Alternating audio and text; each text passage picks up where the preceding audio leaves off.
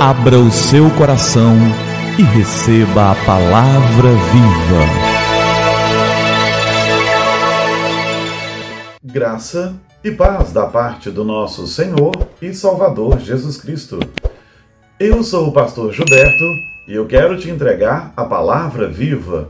E o nosso tema de hoje é o assombro do escravo. Um negociante viajava num navio turco pelo Mediterrâneo. Um escravo muçulmano que se achava a bordo atraiu a sua atenção. Ele começou a ver como aquele escravo era inteligente e parecia um homem muito bem instruído, então ele resolveu conversar com aquele escravo. Ao conversar com o escravo, ele descobriu que aquele homem, na verdade, nascera livre.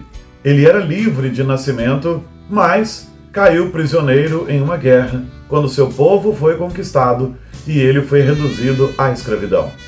Aquele negociante ficou muito impressionado com aquele escravo e desejava libertá-lo. Ele ficou atraído pela personalidade do homem, desejava libertá-lo, queria comprá-lo, mas soube também que o preço por aquele escravo era muito alto.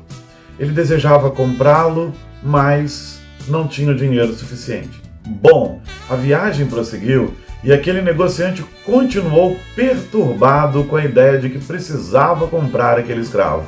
Por fim, ele fez uma oferta e a oferta foi aceita.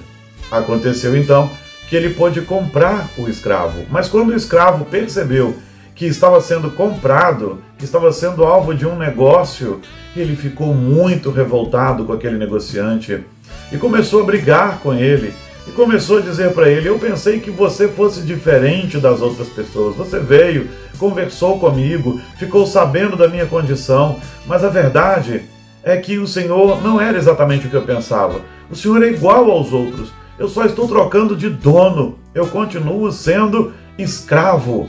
Por acaso, só por acaso, eu não tenho o direito de ser livre como o Senhor o é? E ele continuou brigando e ele continuou praguejando e ele continuou reclamando. Mas o negociante olhou para ele com um olhar tranquilo, com um olhar calmo e respondeu a pergunta dele. Ele disse: Sim, você tem direito de ser livre como eu sou. Sim, eu comprei você, mas não para te escravizar. Eu comprei você para te dar a liberdade. Eu paguei o preço por você para te dar a liberdade.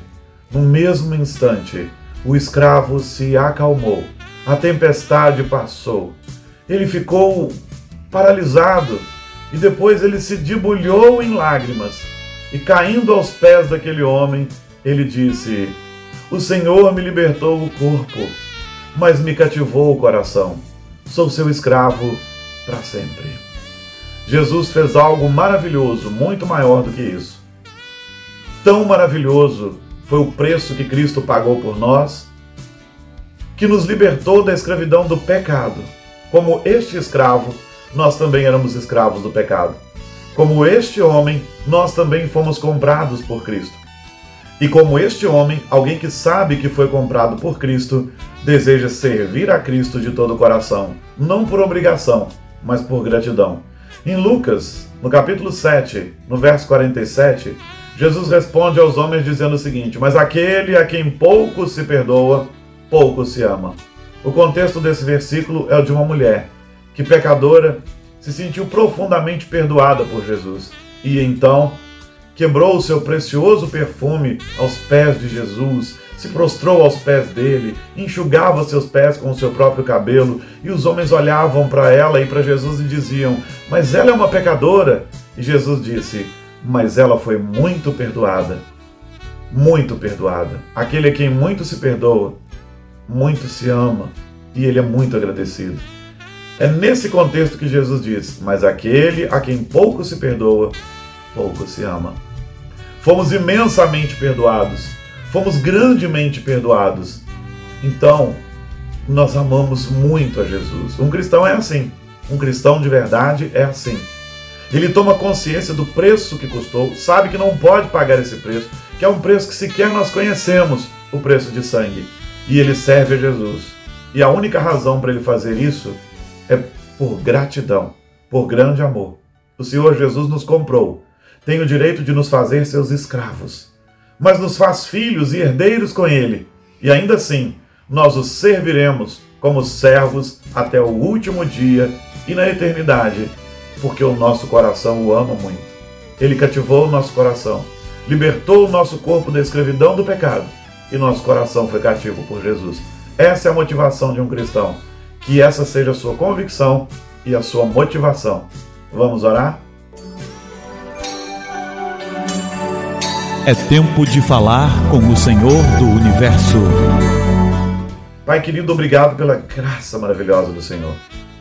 Obrigado porque o que fazemos agora que somos cristãos, não fazemos para comprar a salvação, para pagar o Senhor. Nós sabemos que isso é impossível. Obrigado porque temos o privilégio de agradecer ao Senhor com as nossas vidas e com as nossas ações. Faz-nos cada dia mais gratos e faz-nos lembrar cada dia mais e mais da tua graça e do preço incalculável que custamos para o Senhor. Muito obrigado, Senhor Jesus, pela libertação que o Senhor nos propiciou, pela libertação que o Senhor operou nas nossas vidas.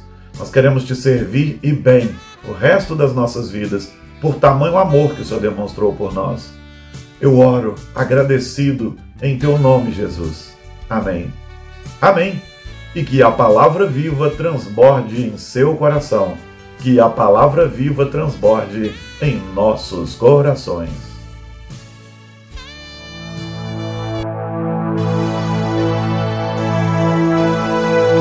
Abra o seu coração e receba a palavra viva.